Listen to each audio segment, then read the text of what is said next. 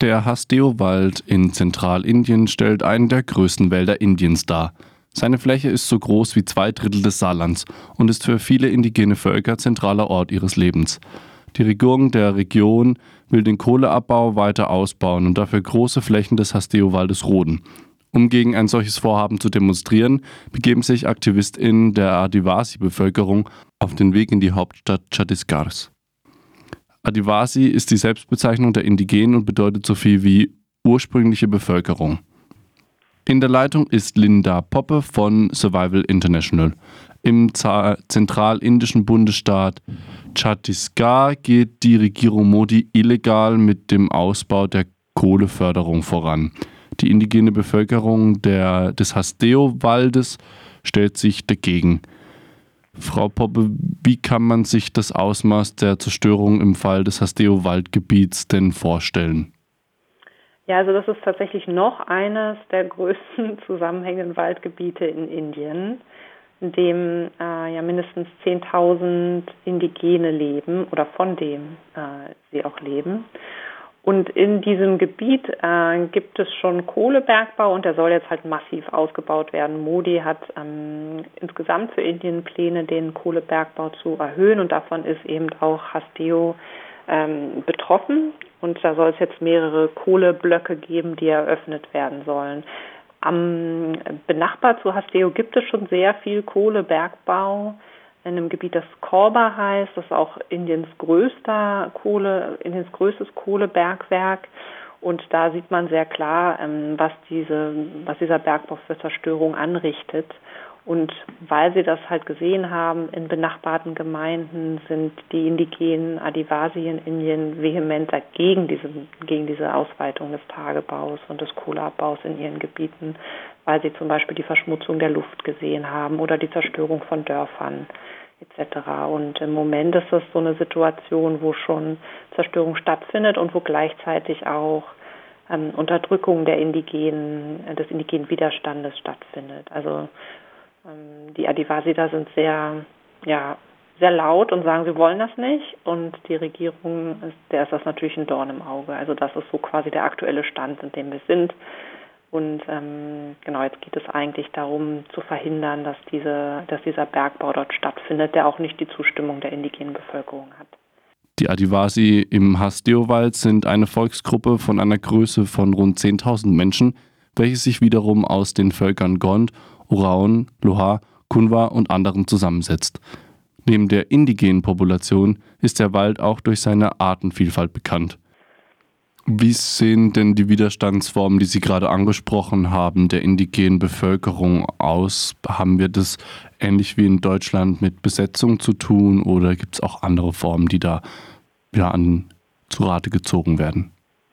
Also die ähm, Indigenen, die dort vor Ort sind und betroffen sind, ähm, wie gesagt, es gibt schon teilweise Bergbau dort, der soll jetzt halt massiv ausgeweitet werden. Die sind schon ungefähr seit einem Jahrzehnt auch aktiv und sagen, dass sie äh, keinen Bergbau möchten. Und jetzt gab es halt im letzten Jahr diese Ankündigung, dass das massiv ausgeweitet werden soll. Und es gibt ähm, ja, Organisationen auf dem Gemeindelevel quasi, also dass sich die Dörfer treffen und die Gemeinden versuchen sich zu vernetzen, sie ähm, geben Statements raus, sie versuchen mit der Presse zu sprechen, um Druck auszuüben, ähm, auch auf die, die, die Regierung des Bundesstaates und auch die nationale Regierung, also unter Präsident, äh, unter Premierminister Modi. Und ähm, sie haben jetzt ähm, zum äh, am 2. Oktober haben sie einen großen Protest gestartet und haben jetzt einen einen Protestmarsch in die Hauptstadt des Bundesstaates geplant, der jetzt ungefähr zehn Tage dauern soll. Und da wollen sie bleiben, ähm, bis ihre Forderungen gehört werden. Und das ist eben zum Beispiel kein Bergbau in Hasteo und die Anerkennung ihrer verfassungsmäßigen Rechte, zum Beispiel das Recht auf Mitbestimmung, also dass nicht einfach dieser Bergbau da entstehen kann, ohne dass sie zustimmen. Die hindu-nationalistische Regierung unter Premier Modi will die indische Kohleproduktion auf eine Milliarde Tonnen ausweiten und dazu über 50 neue Tagebauten anlegen und weit über 150 noch erweitern. Diese Pläne sind weitestgehend illegal, denn die Regierung muss das Einverständnis der angestammten Bevölkerung einholen, um solche massiven Eingriffe vornehmen zu können. Jetzt haben Sie vorhin schon von Diskriminierung gesprochen, beziehungsweise auch Repressionen. Da stellt sich oft auch die Rolle, äh, die Frage nach der Rolle der indigenen Menschen, denn beispielsweise in, bei Klimaprotesten in Deutschland haben wir ja gar nicht so diese Unterscheidung zwischen indigen angestammter Bevölkerung und äh, derzeit äh, Mehrheitsgesellschaft. Welche Rolle haben die Indigenen in Indien und wie groß ist die Rolle, wenn es gerade um Klimaaktivismus gehen soll? Ja, also tatsächlich gibt es ja in Deutschland auch keine indigene Bevölkerung mehr, so wie wir sie verstehen. Aber ähm, weltweit gibt es ja schon noch sehr viele Indigene und in Indien gibt es tatsächlich auch die größte indigene Bevölkerung. Also das sind über 104 Millionen Menschen in Indien, die in ungefähr 700 unterschiedlichen indigenen Völkern leben. Und in Indien, aber tatsächlich auch weltweit, sind Indigene per Definition eigentlich Gruppen, die sehr stark an ihr angestammtes Gebiet, also an ihr Land gebunden sind. Das ist für sie sehr wichtig, ähm, für ihre Identität, für ihres, für ökonomisches, kulturelles und spirituelles Wohlbefinden im Wesentlichen.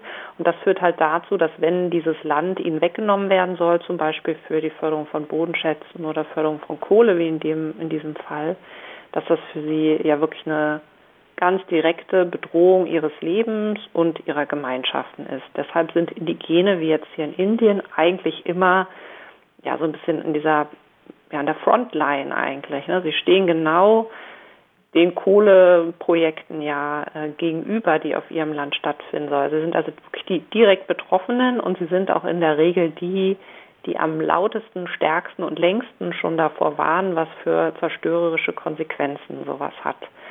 Das heißt nicht unbedingt, dass sie gehört werden. Also Indigene sind auch per Definition auch wieder äh, in der Regel ausgegrenzte ähm, Gesellschaftsgruppen. Das heißt, sie werden nicht so gut gehört. Das sieht man jetzt auch in Indien. Also es gibt irgendwie zum Beispiel fabrizierte Gerichtsverfahren, die gegen die Aktivistinnen vorgebracht werden. Es gibt Einschüchterung, Gewalt. Teilweise werden auch ähm, ja, besonders äh, besonders engagierte Personen ermordet. Also es gibt, es gibt diesen Protest, aber er wird halt versucht, mit allen Mitteln zu unterdrücken. Kann man, wenn man die Proteste vor Ort irgendwie vergleichbar machen will für Zuhörende beispielsweise unseres Radios, einen Vergleich überhaupt anlegen zu den Tagebauprotesten beispielsweise an Garzweiler 2 in Nordrhein-Westfalen oder hinkt der Vergleich so, dass man sagen kann, diese beiden Proteste gegen Kohleabbau und für einen belebbaren Planeten, was es ja schlussendlich ist, sind so weit auseinander. Also ich glaube, die Verbindung gibt es ganz klar. Also es ist ja, es ist ja allen diesen Aktivistinnen gemein, dass sie ähm, das nicht wollen, dass das passiert und dass sie auch diese Zerstörung sehen und da auch viel riskieren, um sich dagegen einzusetzen. Also ich glaube, man kann diese Gemeinsamkeit schon sehr klar sehen und ich glaube, man sollte die auch sehen, um einfach zu verstehen, dass es ein internationales Thema ist und dass es Protestbewegungen überall gibt und dass Solidarität auch international sehr wichtig ist. Natürlich gibt es Unterschiede im Sinne von, dass zum Beispiel in Indien die Gefahr fürs eigene Leben wahrscheinlich sehr viel höher ist, so wie wir das jetzt beobachten. Also die Repressalien einfach sehr, sehr stark sind. Ähm, dass die Indigenen wirklich überhaupt keine Lobby haben und überhaupt nicht wahrgenommen werden, was vielleicht auch nochmal ein bisschen anders ist als hier, dass es nicht so ein heiß diskutiertes Thema auch und natürlich einfach diese extreme Bindung an das Land. Also wenn Indigene ihr Land verlieren, dann sagt man in der Regel, ist das auch eine Auslöschung ihrer Gemeinde an sich. Und man sieht das auch, dass indigene Völker, die ohne Land sind, im Wesentlichen so einen Versetzungsprozess erleben, an dessen Ende sie eigentlich kaum noch als indigene Gemeinde existieren. Also das ist noch mal dramatischer, aber natürlich gibt es diese Parallelen trotzdem. Und ich finde, die sollte man auch, auch sehen, egal ob man jetzt in Deutschland oder in Indien aktiv ist gegen Kohlebergbau. Das sagte Linda Poppe von Survival International hier im Gespräch mit Radio Dreigland. Herzlichen Dank dafür. Ja, vielen Dank.